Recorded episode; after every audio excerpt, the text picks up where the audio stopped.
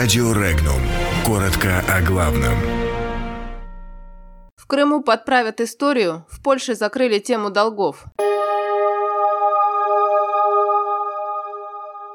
Порошенко вызвали на допрос. Министр внутренних дел Польши показал фигу евреям.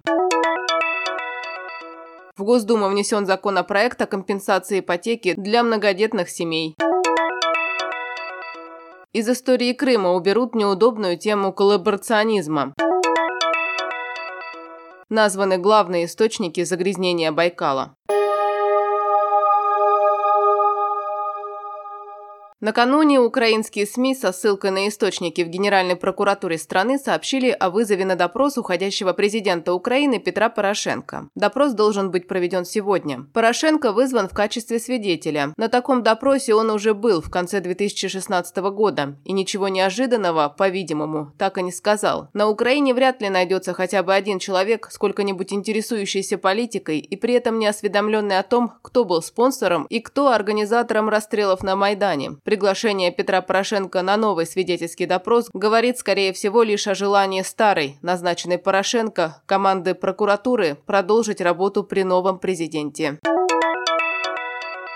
«Это дело закрыто. Фига с маком», – заявил министр внутренних дел Польши Иоахим Брудзинский, отвечая в эфире польского телевидения на вопрос о претензиях еврейских организаций к Польше. Свои слова он подкрепил соответствующей жестикуляцией, причем двумя руками. Ранее председатель правящей партии «Право и справедливость» Ярослав Качинский заявил, что Польша никому не должна.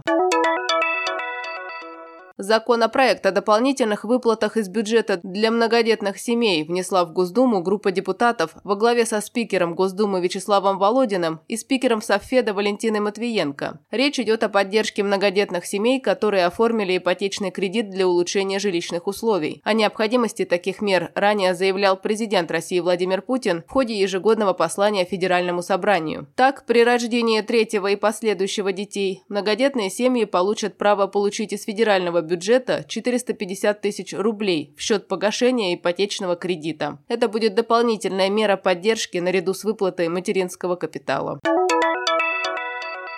Из учебного пособия по истории Крыма уберут раздел о коллаборационизме в годы Великой Отечественной войны по требованию представителей крымско-татарской общественности, сообщили в пресс-службе Министерства образования, науки и молодежи Крыма. Делается это якобы с целью снятия социального напряжения. Наибольший вклад в загрязнение озера Байкал тяжелыми металлами и другими веществами вносят промышленность Монголии и Республики Бурятия, сообщили ученые географического факультета МГУ по итогам исследования, проведенного в рамках экспедиции Селенга-Байкал. Выяснилось, что в монгольской части бассейна техногенное воздействие на Селенгу оказывает горно-обогатительный комбинат Эрденет. Свою лепту вносят золотые прииски на реках Туул и Хара. В российской части ученые выделили Улан-Удэ, а также город город Закаменск, где особую опасность представляет хвостохранилище Джидинского вольфрамо-молибденового комбината. Он был закрыт еще 20 лет назад, но его отходы, которых за все время работы предприятия накопилось более 40 миллионов тонн, все еще отравляют землю и грунтовые воды. С 2011 года федеральный бюджет начал выделять средства на ликвидацию хранилищ, однако проблема не решена до сих пор.